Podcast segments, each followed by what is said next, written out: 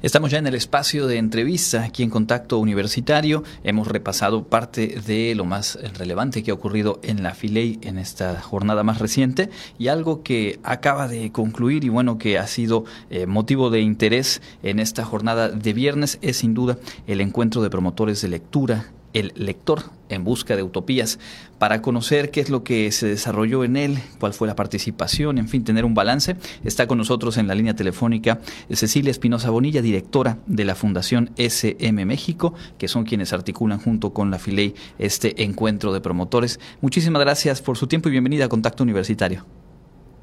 ¿Qué tal Andrés? Muy buenas tardes, un gusto estar contigo y con tu audiencia.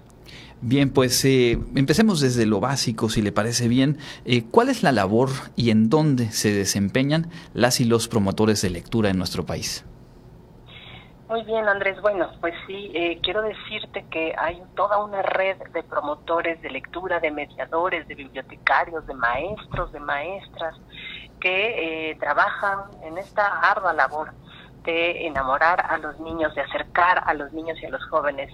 a los libros. Nosotros ahorita estamos enfocados más en el tema de esta complicada labor de hacer, convertir, formar a un lector desde, desde edades muy tempranas y es con quienes trabajamos, aunque también tenemos gente que trabaja con públicos más adultos. Eh, nosotros ya hemos estado, pues desde hace varios años trabajando con, con este sector de, de profesionales que hacen una labor, la verdad es que maravillosa alrededor de todos los estados, porque a veces con muy pocos recursos,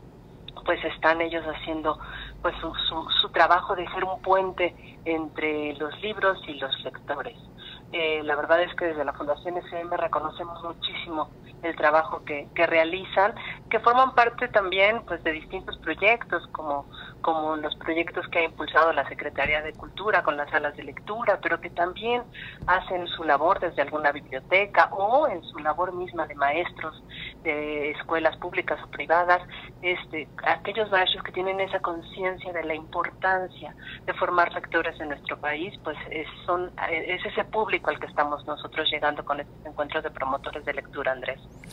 Y son ya varios años de colaboración con la FILEI. Eh, ¿Cuál es el balance que tienen? Digo, acaba de concluir esta edición 2022. El año pasado también se llevó a cabo en este formato virtual, pero antes hubo la oportunidad de que se encontraran de manera presencial eh, promotores de lectura en el marco de la FILEI. ¿Qué, ¿Qué balance tienen a este punto? Pues un balance muy positivo porque esta es nuestra cuarta edición del encuentro de promotores de lectura en el marco de la FILEI y cada vez, bueno, tenemos y nos da mucho gusto a un público que ya nos viene siguiendo desde aquel primer encuentro que tuvimos hace cuatro años, que fue presencial y que tuvimos ese gusto de vernos, encontrarnos,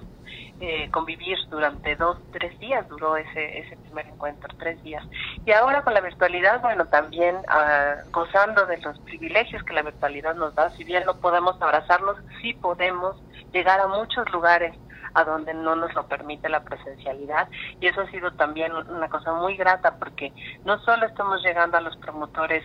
de lectura de, Yucatán, que por supuesto que es el público principal de la península, pero también tenemos eh, gente de otros estados y de otros países, lo cual nos da un gusto muy, muy grande. El año pasado sí te puedo decir que eh, el alcance que tuvieron los distintos encuentros de promotores de lectura que organizamos desde la Fundación SM fue de más de mil, doce mil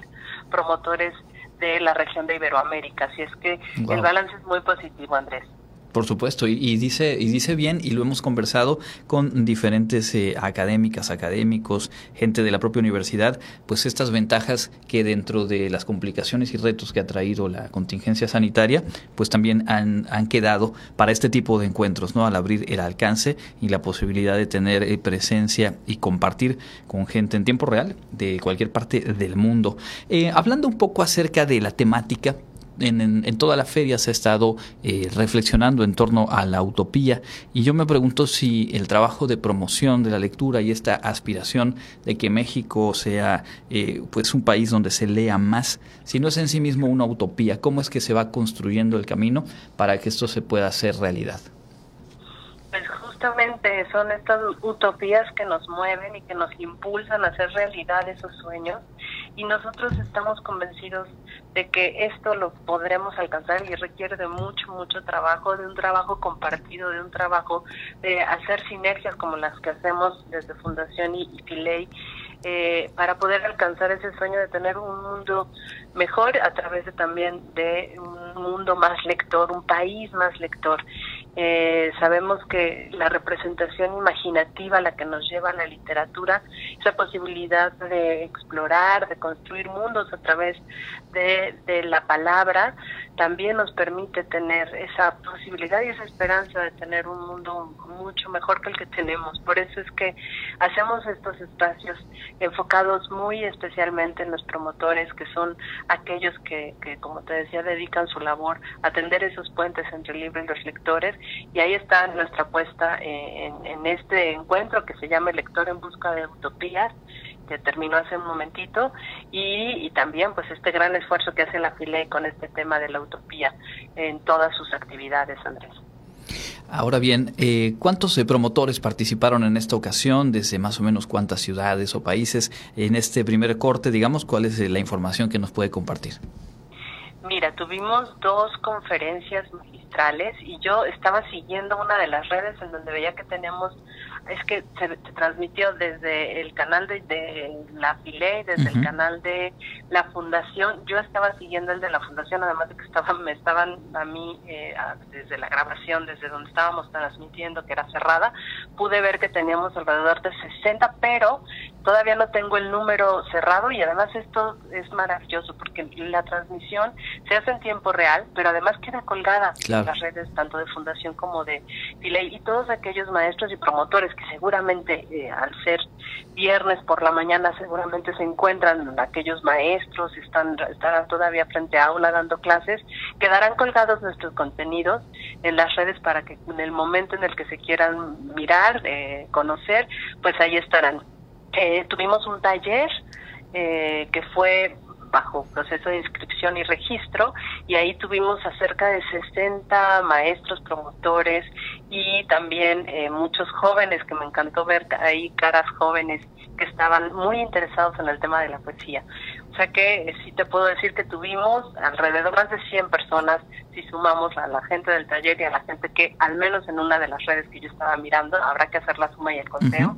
pues estaremos hablando de más de 100 personas que estuvieron acompañándonos. Y creo que ahí la invitación para quienes nos escuchan es obviamente a ir a buscar estas conferencias, a nutrirse de lo que ahí se, se planteó y a compartirlas para que esa cifra eh, crezca, que básicamente querrá decir más gente interesada, sensibilizada, con más herramientas para cumplir con esta labor, para contagiar el gusto por, por la lectura. A reserva de algo más que quisiera usted agregar, le preguntaría eh, en el marco de este encuentro, en la labor en general de la Fundación SM y en su experiencia directa, eh, uno, dos, consejos que pueda darle a quienes nos escuchan y que a lo mejor no, no tienen un método para contagiar ese gusto por la lectura, pero les gustaría, nos gustaría poder hacerlo de mejor manera. ¿Qué nos podría recomendar?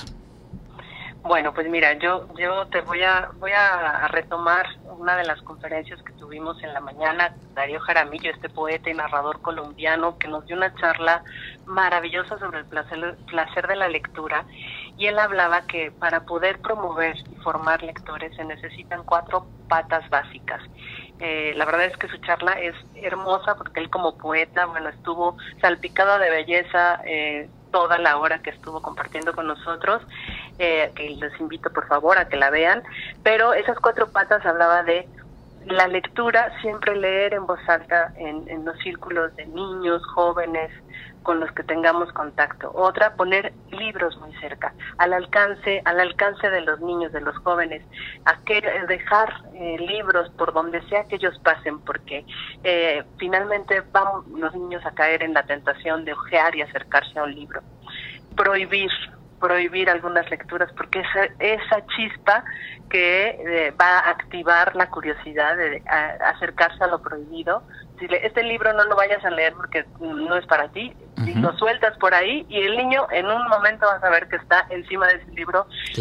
curioseando y, y ojeando sus páginas. Y eh, una cosa en la que Darío Jaramillo hizo mucho énfasis y ahí se enfocó toda su, su conversación no hacer la, obligatoria la lectura. Eh, respetar ese derecho a la no lectura. si el niño no quiere leer, no quiere leer. No obligarlo, y es lo que desafortunadamente las escuelas hacemos o hacen, obligar a esa lectura por obligación. Y una cosa maravillosa también, eh, que, que también nos dijo, contagiar una pasión requiere poseerla. Eh, hay que amar los libros para poder contagiar esa pasión por los libros. Si partimos de esa base, eh, lectura en voz alta, acercar los libros, prohibir aquello que queremos que, a lo que se acerquen, no mm, leer por obligación y contagiar una pasión, creo que vamos a poder eh, acercarnos un poquito más a tener un mundo más lector. Pues muy valiosas las aportaciones que nos comparte, muy valiosa la labor desde Fundación SM, la FILEI con este encuentro de promotores de lectura y yo le comento a quienes nos escuchan que en Facebook pueden buscar Fundación SM México o también el Facebook La FILEI, localizar estas dos conferencias y bueno, eh, ahondar más en lo que hemos eh, conversado esta tarde. Muchísimas gracias por este tiempo y enhorabuena por esta colaboración ya permanente entre Fundación SM y, y la FILEI. Muchas gracias, Andrés. Un saludo muy, muy grande para ti y para toda tu audiencia. Es Cecilia Espinosa Bonilla, directora de la Fundación SM México, platicando hoy aquí a cuestión de minutos de que concluyó este encuentro de promotores de lectura en el marco de la FILEI.